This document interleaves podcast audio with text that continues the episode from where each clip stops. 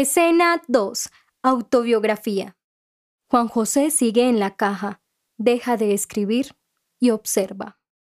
Buenas noches. Para este punto se me hace necesario presentar al autor de estos dramas que hoy venimos a mostrar.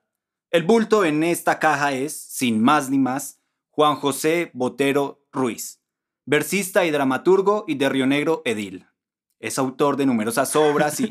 en fin.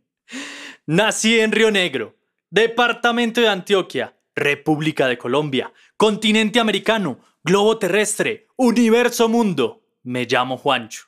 Siempre he vivido de buen humor. He sido de genio festivo o fiestero. Hoy cuento años. Pareceme innecesario decir cuántos. En casa éramos muy aficionados a la música y al canto y al baile, y bailábamos y cantábamos y musiqueábamos, bien o mal, como unos locos, bailando el Taitaniangungo, bunde traído de la montaña, donde levantamos junto con otros, pero que este era el mejor y yo el chusco para ejecutarlo. ¿Estudio para mí? ¿Qué estudio ni qué pan caliente? De escuela, trompos, cometas, corosos, perinolas, el turro, la pared, casitas, pares y nones, la copa. Me fascina la pintura. He sido pintor, retratista. Al óleo retraté una docena de espaldares de tauretes y eso fue todo. Soy músico. Mi instrumento favorito es la guitarra, pero rasgueadito, porque no he podido aprender a puntear. Nunca he jugado por razón del dicho. El que es afortunado en amores es desgraciado en el juego.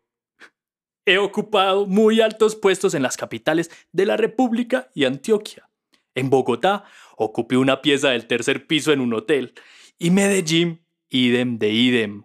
Ay, labrador constante en los trabajos de la agricultura adorador de la vida del campo, vida que casi siempre he llevado y que hoy llevo por estas regiones de Playa Rica, riberas encantadoras del Nare, en la empresa de plantar un cafetal con el nombre del Táchira, donde me tienen los que estas necesidades lean muy a sus órdenes.